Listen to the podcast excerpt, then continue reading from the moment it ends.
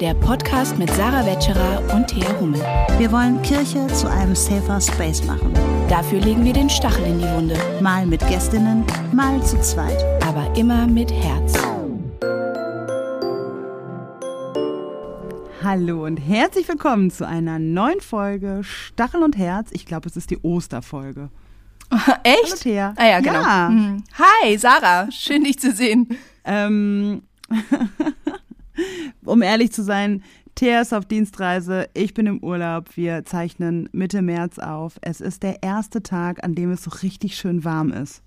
Es ist fantastisch. Warm? Und Warum Ja. nennst du das? Meine Güte. Okay. ich habe ich hab immer noch meine ganz dicken Wollklamotten an und damit war es richtig warm heute. Okay, das muss ich auch sagen. Als ich heute Morgen Gassi war, war ich auch richtig dick eingepackt und war dann schweißgebadet nach kürzester Zeit. Okay, das stimmt. Siehst du? You see? Also, es ist genau dieser Tag, ihr erinnert euch alle noch an diesen lauen Frühlingstag im März. An diesem Tag haben wir aufgezeichnet, aber Ostern liegt Ihr schon erinnert hinter euch uns. alle dran. Ich bin bereits auf dem, ich bin, ah ja, ich komme heute, wenn es erscheint, komme ich aus dem Urlaub zurück und ich bin sowas von tiefenentspannt und erholt, ihr glaubt es nicht. Ähm, so, aber heute ist heute und wir hoffen, dass eure, Wow. unsere letzte Folge So zu, deep, Sarah. ja, Heute ist heute. I tell you, heute ist heute, Be genau, das here ist, now. das sollte mein Herz sein, ne? heute ist heute. Also, wir hoffen, unsere letzte Folge zu Alle Kinderbibel hat euch ähm, gefallen. Ähm, vermutlich jetzt Mitte April ist die Alle Kinderbibel auch schon in der fünften Auflage erhältlich, wenn das so weitergeht.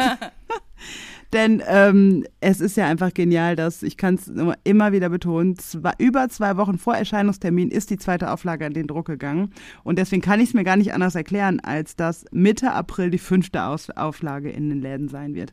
Also, so oder so, ich wollte noch vorher erwähnen, bevor wir starten, nochmal Werbung zu machen für unsere fantastische Live-Podcast-Aufnahme auf dem Kirchentag in Nürnberg am Freitag um 11 Uhr in Fürth im Zentrum Digitale Kirche. Es wird eine fantastische Versteigerung, nee, äh, Gewinnspiel nennt man es, ne? Versteigen. Was wird denn da versteigert, Sarah? Dich, ich versteigere Thea. Ihr dürft einen Tag mit Thea über den Kirchentag gehen. Genau, also. es viel, würde es viel mehr Spaß machen, mit dir über den Kirchentag zu gehen. Ich glaube, das ist zu stressig. Ich habe über zehn Veranstaltungen in drei Tagen. Das ist, da äh, rennt ihr nur irgendwie hinter mir her. Ich Mhm. hab's, ja, also es wird trotzdem fantastisch. Kommt nach Nürnberg und kommt vor allem Freitag 11 Uhr zur Live-Podcast-Aufnahme Stachel und Herz. Es gibt ein Gewinnspiel. Ähm, ihr werdet ein Buch der ersten Auflage der Alle Kinderbibel gewinnen Wow. können. Die erste Auflage und die wird, die wird ja irgendwann, ne, weil es die erste Auflage dann war, ne, mit noch einem Rechtschreibfehler in meinem Vorwort drin. Ähm, die wird irgendwann viel Oh, das musst du sein. signieren. Auf jeden Fall. Das, das, den Fehler, den kreis ich ein, indem äh, wir sind ja Leute, fehlerfreundlich. Diese, das wird, das, das, die- diese Bibel wird äh, absolut ein Vermögen wert sein. Auf jeden Fall, allein wegen meinem Fehler. Ähm, so, genau, also, und ein Buch, wie es Jesus weiß geworden, gibt's auch noch oben drauf und dann noch ein Special Thing, denn ihr ahnt es nicht, was für eine geiles Outfit wir haben werden auf dem Kirchentag. Das wird wirklich fantastisch. Es wird wieder so ein T-Shirt sein, wo alle sagen werden, oh, wo kann ich das kriegen, wo kann ich das kriegen? Und ich kann euch sagen, nirgends. Denn nur wir werden es Special anhaben und ihr Edition. könnt es gewinnen. Und entweder ihr seid da oder nicht. Also, genau, kommt auf jeden Fall nach Nürnberg, stellt die kreativste Frage beim QA. Jetzt habe ich mir auch gemerkt, dass es QA heißt, wenn ZuschauerInnen Fragen stellen und wir sie beantworten. Und die kreativste Frage kann gewinnen. Also, ich kann nur immer wieder sagen: Nürnberg, Nürnberg, Nürnberg, kommt vorbei, es wird der Hammer. Ja, und jetzt? Heute ist heute Heute ist heute. und heute sprechen wir über ein nicht einfach, für mich nicht einfaches Thema. Aber bevor wir das tun, kommt noch der Stachel der Woche. Der Stachel der Woche. Tja, ich habe meinen Stachel mitgebracht. Ja, bitte, her damit. Und ich habe es dir vorher nicht gesagt. Du hast mir gestimmt, du hast mir gar nicht gesagt, was dein Stachel ist. Normalerweise ist es ja so, dass wir nicht wissen, äh, was die, äh, die andere jeweils für ein äh, etwas fürs Herz mitbringt. Aber diesmal weiß ich auch nicht, was das Stachel ist. Der Stachel ist ein Problem, das mir aufgefallen ist an unserem Podcast. Oh, wir haben ein Problem. Ich dachte, Wir- unser Podcast wäre perfekt. Wir haben ein Problem. Doch, wir haben ein Problem, weil wir haben ja mittlerweile eine riesen Community, die uns hier zuhört, ja? Und diese Community hat keinen Namen. Wir sagen immer weißt nur du, wie HörerInnen. Beliebers oder äh, wie heißen die? Nee, weißt du, bei Tratsch und Tacheles, das ist übrigens mein absoluter Favorite Podcast, nach unserem natürlich. Ähm, aber bei Tratsch und Tacheles heißt das Publikum die Tratschis. Ja, hallo meine, hallo unsere lieben Tratschis, oh unsere Tratschis, mm, na, na, na, ja, ne? aber so. sowas wie Stachis wäre ja. Genau, weißt du, und ähm, dann gemischtes Hack, ja, der Lieblingspodcast von vielen anderen Menschen auf dieser Welt, aber nicht von mir. Ich habe Das noch sind die nie Hackies. eine einzige Folge gehört. Ja, aber äh, irgendwas ist da ja auf jeden Fall ziemlich cool an diesem Podcast. Ähm, und das sind die Hackies. Und die Hackies, die haben ja, die haben Insta-Accounts, die haben, die haben alles, ne? Und das ist ja Alles das Ziel. Ziemlich einfallslos, ehrlich gesagt.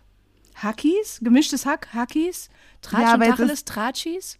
Ja, genau. Aber ich glaube, das Naheliegende ist genau das, das ist genau das Ding. Jetzt Stachi? weiß ich nicht, nennen wir uns Stachis oder Herzis? Also nicht uns, sondern euch. Das ist die, das ist die eigentliche Preisfrage, ähm, die äh, definitiv beim Kirchentag gewinnen würde. Aber jetzt haben wir sie schon gestellt und deswegen kann die nicht mehr gewinnen. Ähm, ach so, ich dachte, also das ist dein Stachel, dass du, dass du das Problem, was du quasi, was du jetzt mitbringst, ist, dass unsere Fan-Community keinen Namen hat. Richtig, das ist ja, das ist doch ein Stachel, oder? Ist das nicht ein Stachel? Das das ist, ist eine äh, Problemanzeige. Das ist ein wichtiges Problem unserer Gesellschaft. Und ähm, ich weiß aber nicht, ob wir diese Frage beantworten können, denn ich finde es ziemlich anmaßend. Weißt du, das wäre ja so, wie wenn Justin Bieber sagen würde, ihr seid jetzt die Beliebers. Das, diese, also diesen Namen haben wir, hat die Community sich ja selbst gegeben. Ja, und es wäre auch eine Fremdzuschreibung. Da sind wir hier schon raus am Thema. Wir können ja nicht einfach, können nicht einfach für euch, wir sind ja nicht Kolumbus und sagen, ihr heißt jetzt so und so. Ähm, ja, jetzt äh, deswegen hätten wir vielleicht wirklich drüber sprechen sollen, weil ich habe wirklich keine Ahnung. Ich bin da total unkreativ, was solche Sachen betrifft. Obwohl wir ja, wir hatten ja eine richtig lange ähm, Brainstorm-Session mit KollegInnen äh, zu, zum, zu unserem Podcast, wie der heißen sollte. Und das war eine richtig produktive Sitzung über Zoom und wir haben äh, wild hin und her geschrieben im Chat und, und Namen und Titel durch die Gegend geschmissen. Und dabei ist dann äh, dieser wundervolle Titel Stachel und Herz rausgekommen. Und sowas bräuchte ich jetzt auch, wenn es darum ginge. Aber ähm, Okay. ich weiß nicht, hattest du denn irgend, hattest du denn Ideen? Nee, also Herzis oder Stachis. Aber weißt du, Herzstachis, Stachiherzis, Stachelherzis. Nein, ich habe keine Idee. Vielleicht lassen wir es einfach mal wirken. Ja. Und wenn euch, liebe HörerInnen, jetzt danach ist, dass ihr Herzilis genannt werden wollt oder euch noch Herzilis. irgendwas anderes, Oh, Kreatives süß. einfällt, ähm, dann ähm, verbreitet es doch über Social Media und gebt euch selbst einen Namen. Am besten So unter ungefähr. Sarahs Account, weil ähm, der ist tatsächlich auch noch einigermaßen, also da, da sind auch Leute. Ja, weil es gibt ja auch noch keinen Account von euch, ne? Weil also die Hackies, die haben sich ja selber ihren Account gemacht. Jetzt setzt ja? du unsere Community aber auch unter Druck. Ihr habt Ja, noch macht einfach, Account. macht einfach eine Insta-Page. Wir folgen euch, wir supporten euch, wir. Äh, Nein, Spaß beiseite. Okay, wir lassen es jetzt mal wirken. Vielleicht Ja. fällt uns ja, weißt du, weil jetzt an dem Tag, wo es veröffentlicht wird, komme ich ja tiefenentspannt aus dem Urlaub, ja, und vielleicht hatte ich da auch so Ein die eine oder andere. Ja, vielleicht habe ich ja im Urlaub auch Stachis getroffen und die haben gesagt, ey Sarah, wir wollen so genannt werden, zum Beispiel. Stachis. Aber oh, vielleicht auch nicht. So, kommen wir zum heutigen Thema. Ihr habt es schon, ähm, ihr, ihr habt schon vermutlich gelesen. Das ist ja immer witzig, ne? Wir, wir führen da so, ein. Als, Drumroll, keiner weiß und dabei steht das die ganze Zeit auf eurem Handy, wenn ihr hier das anklickt. Dann steht da ja schon das Thema. Da steht ja Stachel und Herz. Weißer Feminismus. Tudum. Ja. Ähm, äh, Sarah, du hast dich richtig gut vorbereitet. Ich habe mich ein bisschen vorbereitet. Und du hast dich schwer getan, ne? Ich habe mich schwer getan. Ähm, soll ich das erzählen? Worüber wir gerade gesprochen haben? Oder wir führen erstmal so ein bisschen Führ erstmal ein, Thema führ erstmal ja? ein. Und Also. äh, du, weil, weil du hast auch was zur Historie und allem Pipapo und äh, du bist diejenige, die Sachbücher liest. Also erzähl mal, was ist White Feminism? Was ist weißer Feminismus? Also Audre Lorde hat mal gesagt, ja, die wunderbare Audre Lorde, die in den 80er Jahren übrigens äh, in Berlin gelehrt hat und ähm, die afrodeutsche Bewegung durch sie auch begründet wurde und sie ist einfach fantastisch und äh, wir lieben sie. Ähm, und sie hat mal gesagt, ich bin nicht frei, solange noch eine einzige Frau unfrei ist, auch wenn sie ganz andere Ketten trägt als ich. Ich bin nicht frei, solange noch eine einzige Frau unfrei ist, auch wenn sie ganz andere Ketten trägt als ich. Audre Lorde, ähm, schwarze Frau, ähm, muss man dazu wissen, aber ich finde, da mit diesem Zitat sind wir schon voll im Thema drin, nämlich auch, was heißt eigentlich Feminismus? Ja, Feminismus heißt ja irgendwie auch, auch für alle Menschen, glaube ich, für alle FeministInnen, dass ich nicht nur für mich selbst kämpfe, sondern für eine Gleichberechtigung in der Gesellschaft. Und bei weißem Feminismus ist es eben eine Art Feminismus, der sich einseitig für privilegierte, meist nicht weiße, normschöne, schlanke, nicht behinderte, cis-hetero Frauen und so weiter engagiert, ohne zu reflektieren, dass zum Beispiel Frauen of Color oder andere marginalisierte Menschengruppen dadurch kategorisch ausgeschlossen oder benachteiligt werden, obwohl sie auch unter dem Patriarchat leiden, ja? Also, und das tun sie nicht bewusst böswillig, sondern weil sich die eigene Perspektive ähm, natürlich dominant immer wieder in den Fokus nimmt. Also weißer Feminismus ähm, verhindert dadurch eben auch Gleichberechtigung und verschleiert die feministische Praxis mit Diskriminierung und, und Exklusion, etwa in Form von Rassismus oder Transfeindlichkeit oder auch Klassismus. Ähm, und, und das passiert oder das passierte. Und ähm, genau.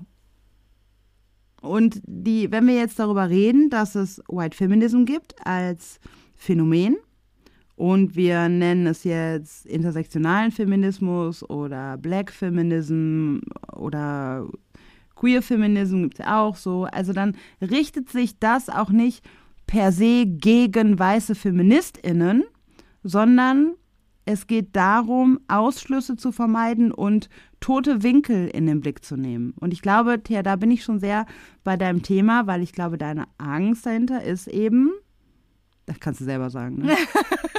Nein, bitte spreche für mich. nein, nein. Ich gebe dir gleich auch noch einen Namen. Ja.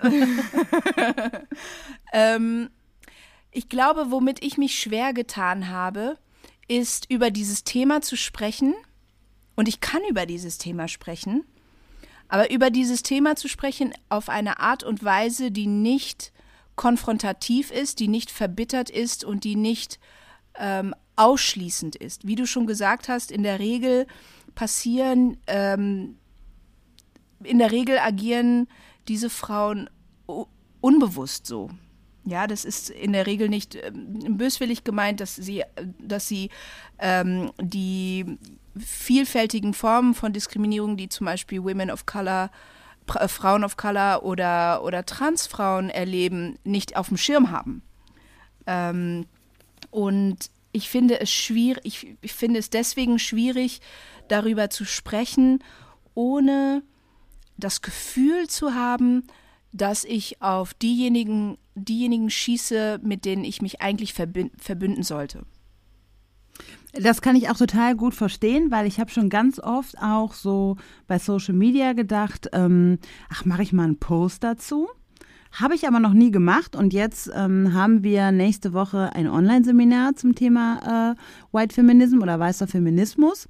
Ähm, ich möchte da dann jetzt auch noch mal ganz transparent machen, wir nehmen diese Folge vor dem Online-Seminar auf, aber auch weil wir auch ohne Online-Seminar erstmal, glaube ich, genug Wissen haben für diesen Podcast. Ähm, aber vielleicht nehmen wir nach dem Online-Seminar nochmal eine Folge auf, weil wir so viel mehr gelernt haben.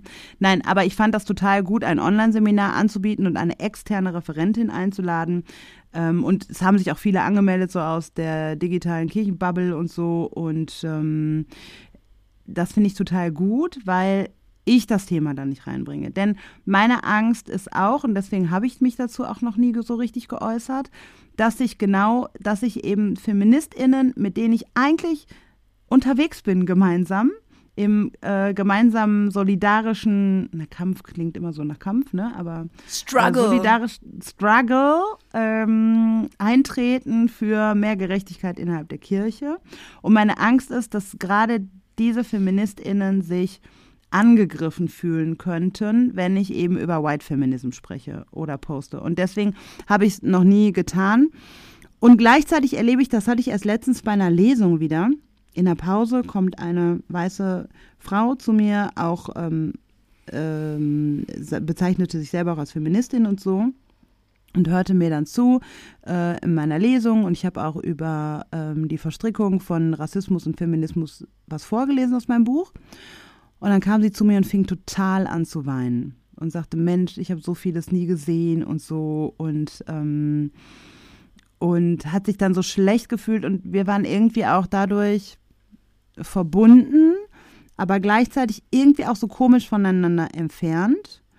Ähm, und da würde, glaube ich, jetzt Robin, das ist auch ein Begriff, den ich jetzt, ich, ich drop den jetzt mal, aber eigentlich ist es so ein Begriff, den ich auch problematisch finde. Also Robin DiAngelo, die auch ähm, viele Bücher über White Fragility, weiße Zerbrechlichkeit und so geschrieben hat und auch eine fantastische Autorin ist, die spricht zum Beispiel in der Form von White Woman Tears oder White Women Tears, also äh, die Tränen von weißen Frauen.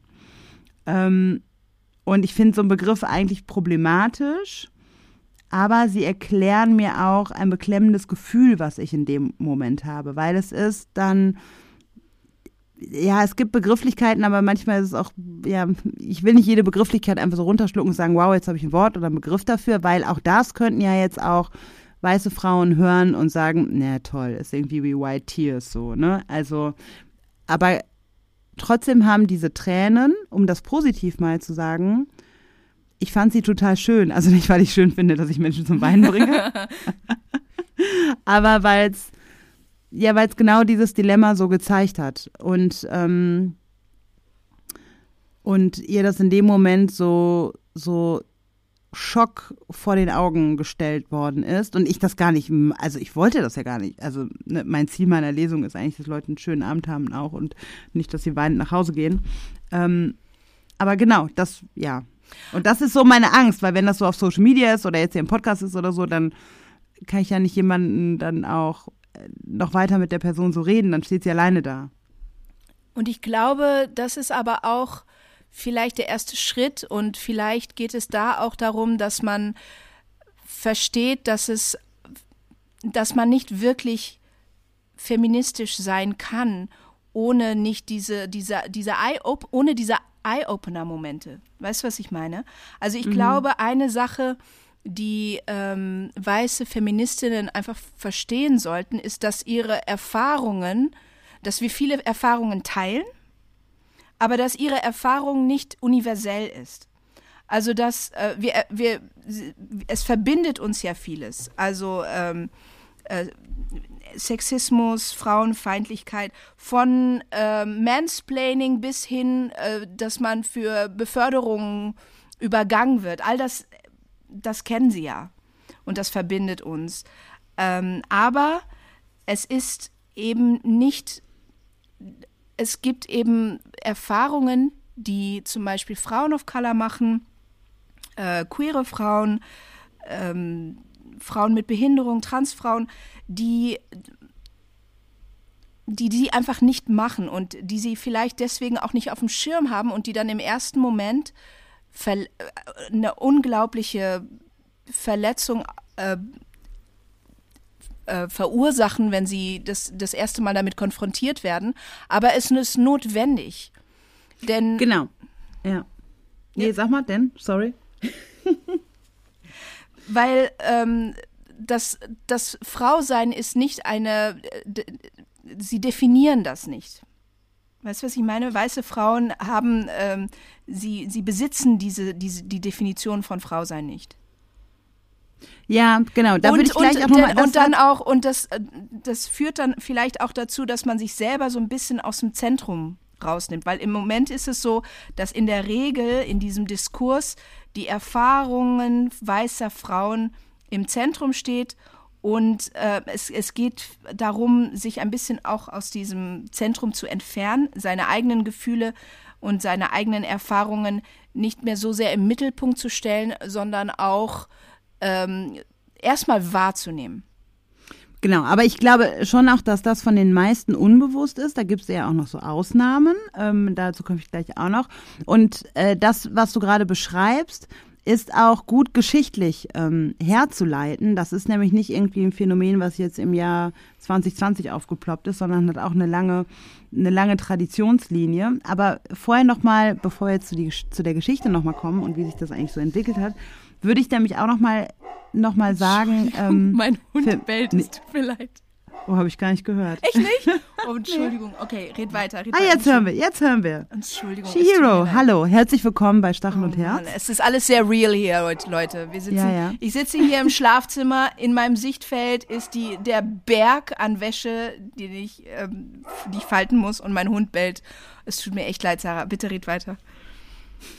Ich habe die Kinder von den Fernsehern gesetzt. So, ähm, also Feminismus der, man kann glaube ich sagen, Feminismus, der nur die eigene Betroffenheit in den Blick nimmt, der funktioniert nicht und der wird auch nie, und da knüpfe ich an Audre Lorde an, zur tatsächlichen Be Befreiung beitragen.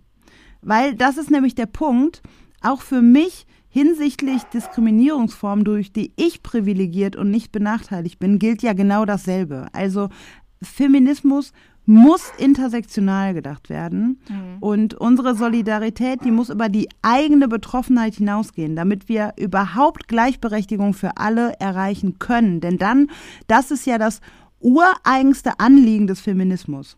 Und deswegen, ähm, wenn ich so darüber spreche, und deswegen ist mir ganz, ganz wichtig, das zu betonen, dass ich die meisten Feministinnen, mit denen ich gerne zusammen bin und mich gerne solidarisch verbünde, auch innerhalb der Kirche, die wollen das gar. Also die wollen auch intersektionalen hm. Feminismus haben. Und es fällt ihnen aber trotzdem an manchen Stellen vielleicht schwer, aber sie sehen es nicht und deswegen hoffe ich, dass in aller Solidarität, die jetzt alle zuhören, dass sie das auch, ähm, dass sie das auch gut hören können, weil bei mir ist es so, dass ich es total mag, auch durch Literatur, auch von weißen Frauen, immer mehr zu begreifen, was hinter dem Feminismusbegriff eigentlich steckt. Denn auch ich in meiner eigenen Politisierung und Entwicklung habe ja auch lange Zeit irgendwie habe ich mich auch nur im weißen Feminismus aufgehalten, obwohl also so absurd das irgendwie klingt. Ne?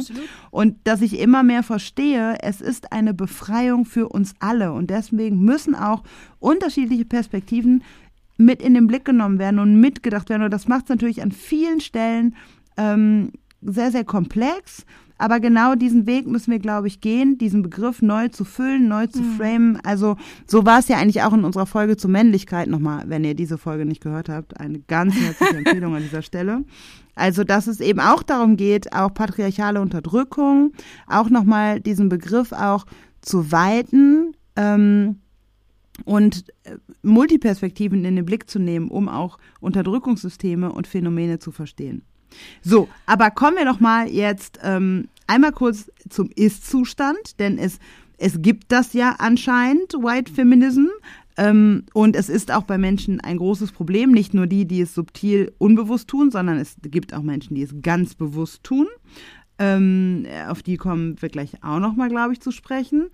Also es gibt eben weißer Feminismus, es gibt unzählige Beispiele von feministischen Ansätzen und Initiativen, die zwar gut gemeint sind, sich jedoch äh, lediglich für die eigenen Rechte einsetzen ähm, und für die eigene Gleichberechtigung und dadurch auch eine Förderung betreiben der eigenen privilegierten Gruppe von Frauen.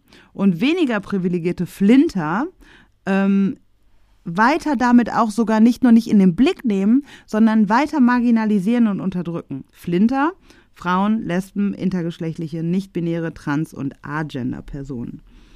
Wir sind ja ein Bildungspodcast. Ähm, aber fangen wir mal vielleicht ganz vorne an. Frauenrechtsforderungen, die gibt es nämlich schon vom März seit der Französischen Revolution.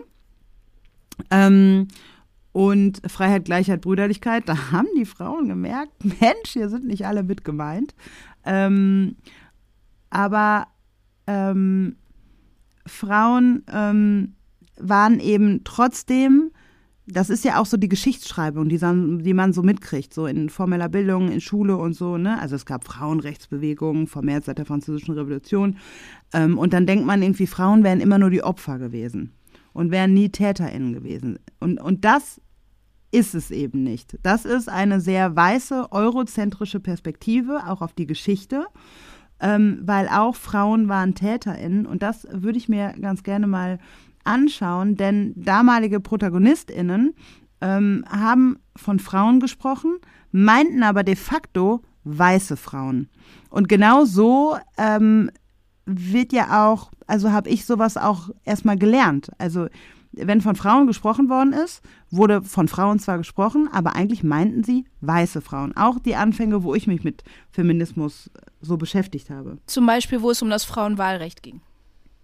Ja, genau, genau. 1919. Es Ne? Also ja was schon- in den USA genau. zum Beispiel zu der absurden Tatsache geführt hat, dass Fra weiße Frauen wählen konnten, bevor schwarze Männer es konnten, in vielen Teilen der USA. Ja, ja. Genau, aber nochmal zurück, 1748 Ach so, bis weiter 1700, zurück. Noch weiter zurück. noch weiter zurück. Also so die ersten Frauenrechts, ähm, die ProtagonistInnen so der ersten Frauenrechtsforderungen und so, ähm, war hier 1748 geboren, Olympe de, ja, mein Französisch ist so, hm, Gouche oder so. Vielleicht schreiben wir das einfach nochmal in den, in die, Buchstabier's mal. Jetzt lachen gleich alle. Ich hatte vier Jahre Französisch in der Schule. Nichts davon ist in meinem Kopf noch vorhanden. G-O-U-G-E-S. G-O-U-G-E-S. Gouche, würde ich sagen. Ja, habe ich gesagt, habe ich gesagt. Ja. Olympe de Gouche. Ich hätte es einfach jetzt mal selbstbewusst so sagen sollen. Ne? Ich, hätte weiß es nicht, aber das würde ich jetzt einfach mal tippen. Ich hatte auch vier Aber- Jahre Französisch in der Schule und kann nichts mehr davon. Ja, guck mal, aber doch, wir wissen beide, dass es Olympe de Gouche. Also, ach, Olympe. De. Gouche, ja. Olympe de Gouche, äh, 1748 geboren, 1793 gestorben, hat ähm, eine Schrift rausgebracht, Erklärung der Rechte der Frau und Bürgerin. Und sie verglich zum Beispiel die Lebensumstände von Frauen mit SklavInnen ohne dass sie selber Sklavin war oder eine Vergangenheit hatte und verschleierte damit eigentlich aus heutiger Perspektive auch das, was es eigentlich bedeutet, unter Sklaverei zu leiden. Weil sie das, ne, sie, sie verglich ihr, ihre Benachteiligung als Frau damit und das zeigt schon, zeitgleich gab es Sklaverei und das hat sie anscheinend überhaupt nicht im Blick gehabt. Und dann gab es noch ähm, Mary Wollsteincraft oder so. Das ist jetzt erst mit Woll Stine Craft geschrieben. Wollstonecraft? Keine Ahnung. Wollstonecraft, ja, guck mal, ja. So, du bist das Sprachenwunder hier unter uns, ich nicht. So, sie verfasste die Schrift Alles geraten. Plädoyer, Plädoyer für die Rechte der Frau. Und daraus wird deutlich, dass sie sich allein für die praktische Umsetzung der Menschenrechte für weiße Frauen einsetzte, ähm, weil das auch aus einer sehr weißen Perspektive geschrieben worden ist und so. Und dann 1851, wir haben schon von ihr gesprochen in unserer Folge zum Black History Month im Februar. Sojourner Truth ähm, auf der Ohio Women's Right Convention. Da wies sie erstmalig 1851 darauf hin, mit ihrer Rede Ain't I a Woman, bin ich denn keine Frau, dass es eben auch, dass, dass es ein Phänomen gibt, dass schwarze Frauen anders benachteiligt sind als weiße Frauen und auch als schwarze Männer. Also Intersektionalität hat sie zwar nicht als Wort eingebracht, aber das Phänomen beschrieben. Das wurde aber in Europa und in, in den USA auch lange Zeit ignoriert. Und dann kam die Kolonialzeit, ungefähr kurz nach äh, Sojourner Truth. Und ähm, Kolonialismus war ein gesamtgesellschaftliches Phänomen und natürlich nicht nur von Männern, sondern auch von weißen Frauen. Die waren aktive ProtagonistInnen da drin. Ja. Also und das auch in der deutschen Frauenbewegung. Ja, 1907 gründete sich der Frauenbund der deutschen Kolonialgesellschaft ähm, unter Kaiser Wilhelm II. Ähm, und da war es so, dass höher gestellte Frauen, die waren halt in dieser deutschen, ähm, in dem Frauenbund der deutschen Kolonialgesellschaft vor allem vertreten. und wollten die deutsche koloniale Welt mit auch ausweiten. Also das war auch ein Anliegen. Ja. Auch wenn sie für, für Frauenrechte eingestanden waren, war die koloniale Denkweise und die koloniale Eroberung der Welt war auch inhärent in ihnen drin. Und dazu mussten in den Kolonien Familien gegründet werden, damit die Kolonien sich ausbreiteten. Und was brauchte man dazu? Frauen. Und was wollte man auf keinen Fall? Dass die Kolonialherren in den jeweiligen Ländern sich in Anführungsstrichen mischten mit den ähm, schwarzen Frauen vor Ort. Und deswegen haben sich weiße Frauen auf den Weg gemacht in deutsche Kolonien, die wurden dahin versandt, äh, entsandt, versandt. und, ähm, und eben um, um zu ähm, verhindern, dass in Anführungsstrichen die Rassen sich mischten. Ähm, denn das war gesellschaftlich, da haben wir auch in unserer Black History Month Folge ja auch nochmal drüber geredet, über den Philosophen Amo. Das war ein No-Go. Also, ähm, und dieses No-Go gibt's auch immer noch als Traditionslinie in unseren, in unseren Denkstrukturen bis heute. Davon nährt sich auch Rassismus heute noch. So, und der hat eben da eine ganz zentrale Rolle gespielt. Das wurde aktiv verändert. So, so passiert es heute ja zum Glück meist nicht mehr, zumindest nicht so in unserer Gesellschaft. Und das Missionieren, das spielte auch da eine entscheidende Rolle, denn in Missionsschulen wurden auch zum Beispiel mh, ja auch Geschlechterrollen sehr ähm, christlich, patriarchal geprägt, Rollenkonzepte, die waren in der Kolonie, in, der, in den Kolonien auch wichtig, die wurden weitergetragen durch sogenannte Missionsschulen. Jungen wurden zu Tischlern ähm, ausgebildet, Mädchen zu Schneiderinnen und so weiter. Ähm, und die sollten aber dann auch, ne, schwarze Kinder unter sich bleiben, weiße dann unter sich. Ähm, und das, diese, diese, also das wäre jetzt eher so Thema Queerfeindlichkeit oder Thema binäre Geschlechterrollenkonzepte und so, das wurde vorangetrieben, aber eben auch rassistisches Denken. Und ähm, gleichzeitig, und das fand ich auch noch super interessant, war auch, ähm, habe ich übrigens alles in dem Buch gelesen, in dem Sachbuch Buch, ähm, No White Feminism. Jetzt wisst ihr, warum Sarah die ganze Zeit redet. Es geht um Sachbücher. Nein, nein, nicht nur. Also, aber jedenfalls fand ich da total spannend, dass es bei den Frauen nicht nur darum ging, ähm, dass weiße Frauen die Kinder kriegten von, äh, von äh, Kolonialherren, sondern es war auch für diese weißen Frauen ein sozialer Aufstieg, weil sie durch schwarze Frauen und Männer noch Menschen hatten, die jetzt unter ihnen standen. Das hatten sie in weißen Gesellschaften ja nicht. Da war die Frau ganz unten, ja. Da waren sie normale Frauen. Und äh, jetzt in den Kolonien hatten sie einen sozialen Aufstieg erreicht. Also es war auch ein praktisch ökonomischer Aufstieg, weil sie plötzlich Menschen hatten, die unter ihnen standen und über die sie herrschen konnten, ja. Und weiße Frauen haben von ähm, vom rassistischen Kolonialsystem profitiert und damit BPOC-Frauen als Trittleiter benutzt. Und das finde ich auch nochmal krass, weil da daran siehst du nochmal, ähm, wie das eben auch ähm, so ja passiert ist und aus heutiger Sicht so so krass erscheint. Also ich finde gerade so dieser Aspekt mit dem sozialen Aufstieg und das auf Kosten von BPOC-Frauen, das finde ich total krass, weil es waren ja schon auch der Frauenverbund der deutschen Kolonialgesellschaft. Es waren auch Feministinnen. Es waren feministisch geprägte Frauen, die ganz platt gesagt auf andere Frauen geschissen haben, war denen egal, um die eigene um die eigene Macht durchzusetzen. Und dann, soll ich noch weitermachen? Ja, ich, ähm, ehrlich gesagt, so dieses, zu diesem geschichtlichen ähm, finde ich es gut, wenn du da mehr drüber erzählst, weil ich möchte vor allem darauf darauf eingehen, was man heutzutage machen kann dazu. Ja, Aber ich- mich dann mach ich noch interessiert einmal kurz weiter. Ich bin ja auch so ein Geschichtsnerd und ich, mich interessiert das auch total. Du solltest mehr Sachbücher lesen.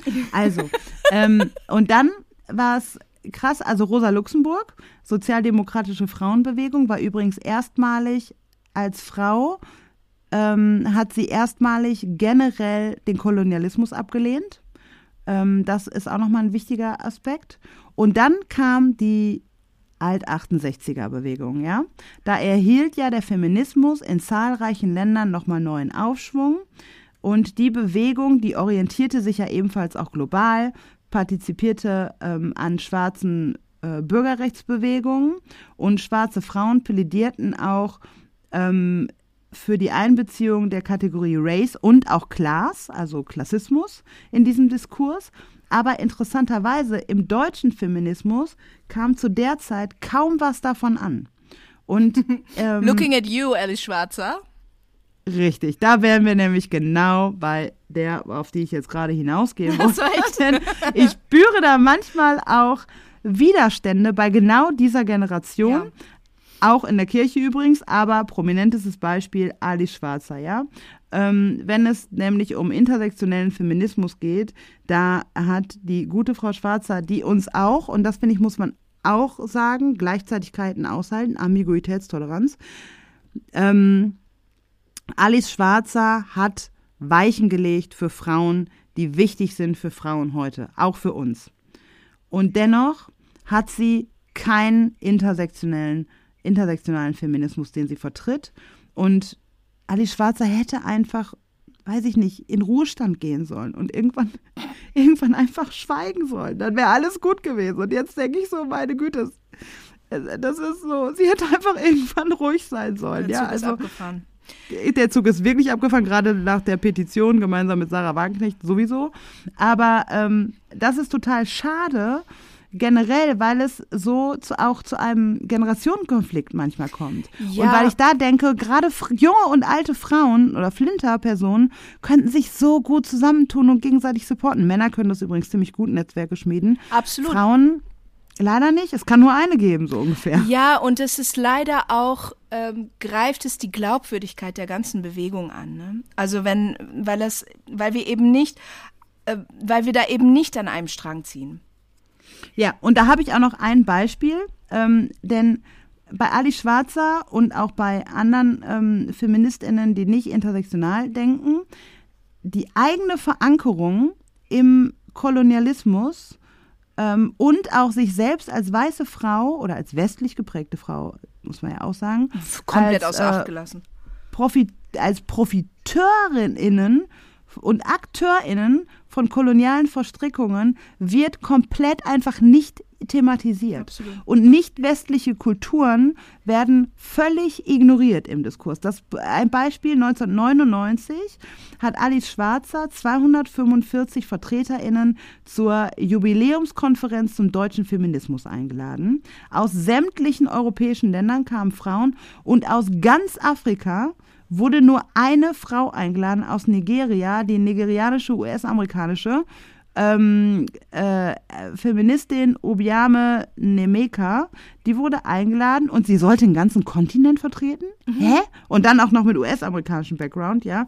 Also das zeigt nur, afrikanische Frauen schienen schlichtweg uninteressant oder auf einem niedrigeren Niveau zu sein. Und das ist letztendlich ja der Nährbogen für rassistisches Denken. Darauf gedeihen koloniale Denklinien, die sich bis heute fortsetzen und die auf keinen Fall gerade von Feministinnen vertreten werden dürfen, weil es ihren eigenen Anliegen widerspricht. Deswegen noch als letztes ein sehr gutes Beispiel ist ähm, Adefra. Ähm, Adefra wurde gegründet am 24. September schon 1986. Das ist eine Vereinigung schwarzer deutscher Frauen, die sehr viel zum Diskurs bis heute beitragen, ähm, da, dass intersektionale Anliegen im Feminismus unabdingbar sind.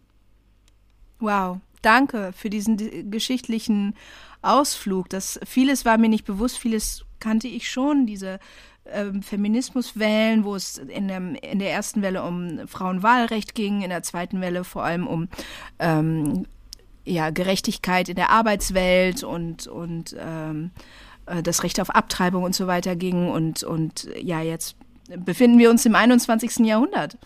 Und ähm, vieles von dem, was du beschrieben hast, äh, da geht es auch, da auch einerseits um unbewusstes Handeln, andererseits auch wirklich um sehr bewusstes rassistisches Handeln. Ähm, und wenn wir jetzt mal heutzutage davon ausgehen, dass äh, die Feministinnen des 21. Jahrhunderts offen sind dafür, dass es, dass sie nicht nur, weil sie Frauen sind, dass sie, ähm, dass ihre Erfahrungen und ihre und und ihre ja, dass ihre Lebenserfahrung sozusagen universell ist und dass sie nicht einfach nur so tun, nur weil sie Frauen sind, dass sie auch alle anderen ähm, Arten von Unterdrückungsformen verstehen, weil sie sie nicht erleben. Nur weil du nicht ähm, die männlichen Privilegien hast, heißt es nicht, dass du keine Privilegien hast. Und äh, wenn wir mal davon ausgehen, dass ähm, Frauen dafür oder Feministinnen, feministische Männer auch dafür offen sind, dass es das gibt, Erfahrungen, die wir teilen und Erfahrungen, die wir nicht teilen, ähm, dann ja, was, was, was gibt es da noch? Was, was kann man tun? Ich glaube, einmal sich dessen bewusst sein. Ne? Der erste Schritt ist vielleicht auch dieser schmerzhafte Schritt, wo man plötzlich merkt, krass, ähm, ich, ich, ich erlebe etwas und es ist schmerzhaft und es ist ungerecht, aber andere Frauen erleben ganz andere Sachen. Ähm, und natürlich, ja, in gewisser Weise sind wir alle im gleichen Team und wir müssen zusammenarbeiten, aber das ist sozusagen das Ziel. Das ist nicht, äh, das ist nicht der Ist-Zustand. Ja, und Schmerz und Schmerz kannst du ja nicht miteinander vergleichen. Also es macht nie Sinn. Es gibt keine Hierarchie des Schmerzes ja. so. Also deswegen gibt es auch keine Opferolympiade oder so. Also weil es macht keinen Sinn. Und deswegen finde ich dieses Zitat von Audre Lorde, das fasst es so gut zusammen. Ich sag's doch mal, weil es einfach so wunderschön ist. Ich bin nicht frei, solange noch eine einzige Frau unfrei ist, auch wenn sie ganz andere Ketten trägt als ich. So, das ist das, Kernanliegen ja, des Feminismus. für Männer, für Flinter, für alle. Das sollten wir uns auf die Fahnen schreiben und vor allen Dingen auch, wenn man sich dessen bewusst ist und das akzeptieren kann, dass es äh, Erfahrungen gibt, dass es Realitäten gibt, die ich nicht nachvollziehen kann, weil sie nicht meine sind, ist es auch ähm, wichtig, dann auch mal einen Schritt zurückzugehen. Äh, nicht mehr die, die eigene Stimme im Mittelpunkt oder die eigenen Erfahrungen ähm, und die eigene Meinung im Mittelpunkt zu haben, sondern einen Schritt zurückzugehen. Ähm, zum Beispiel, wenn es, keine Ahnung, um das Thema Hijab geht. Es gibt mhm. genug Musliminnen, die zu diesem Thema sehr kompetent und aus eigener Erfahrung sprechen können. Unterschiedlichste mhm. Stimmen. Ja, und da sieht man ja auch mitreden. die Perspektive. Du musst da nicht mitreden, du kannst vielleicht eine Plattform zur Verfügung stellen, aber das ist nicht, das ist nicht, das ist nicht deine Bühne. Und daran sieht man auch, die Perspektive von BPOC ist ja sehr differenziert zu betrachten. Also wenn es um Hijab geht, können du und ich auch nicht mitreden. Nein, natürlich Also das ist ja auch nochmal wichtig, ne? Nicht jetzt irgendwie zu sagen, oh, White Feminism schließt uns alle aus und äh, sondern schließt auch Menschen unterschiedlicher Perspektiven aus, auch Perspektiven, die ich auch nicht in mir habe, die ich auch nicht einnehmen kann. So, also diese Haltung, die tut uns allen ja gut und gerade deswegen ist eben weißer Feminismus keine Anklage an weiße Feministinnen. Richtig, da ist eben nicht, da ist ja. eben nicht diese Grenze die, die weißen Frauen auf der einen Seite und, äh, und, und alle anderen auf der anderen Seite. Es, mhm. es gibt nicht diese starre Grenze und äh, ihr seid dort und wir sind hier und wir haben sozusagen all diese Themen, all diese Probleme, all die Expertise. Das stimmt mhm. überhaupt nicht. Sondern es geht darum, zu, zu äh, die, die, die, die, die Betroffenen zu zentrieren. Yes, yo. Und genau so können wir eigentlich auch über weißen Feminismus sprechen. Deswegen ist es schön, unseren Podcast zu haben, weißt du? In so einem Insta-Post hätte ich es niemals so hingekriegt. Vielleicht mache ich doch mal einen Insta-Post noch. Oder mit unseren Zitaten machen wir Warte einen. noch, bis das Seminar war. Genau, genau. Nicht, dass wir hier völlig Quatsch erzählt haben. Äh, aber wenn wir vielleicht unsere Zitate dann irgendwie haben oder so. Ja, so oder so. Es ist total schön, diesen Podcast zu haben, weil wir da differenziert auch nochmal Dinge erklären können, wo wir uns auch selber in anderen Settings unsicher sind, drüber zu sprechen. Daher hoffen wir, euch hat dieser kleine Exkurs gefallen und jetzt gibt's noch was fürs Herz. Etwas fürs Herz. Du magst es glauben oder nicht, aber ich habe wieder mal ein Herz, was zum Thema passt. Völlig crazy. Mind blown. Okay. Jetzt, you first. You, me first? Okay. Ja. Ähm, ich habe wieder mal ein Bell Hooks Zitat dabei. Du hast mich ja voll angefixt auf diese Frau. Ach, ich bin, ähm, ja, ich bin ähm, ein anderer Mensch, seit ich sie kenne. Und ich habe sie viel zu spät kennengelernt. Ich auch. Ich habe ähm, ein Zitat von Bell Hooks ins Deutsche übersetzt. Hm, eher schlecht als recht. Aber gut, okay. Es ist offensichtlich, dass sich viele Frauen den Feminismus zu eigen gemacht haben, um ihre eigenen Ziele zu verfolgen, insbesondere die weißen Frauen, die an der Spitze der Bewegung standen.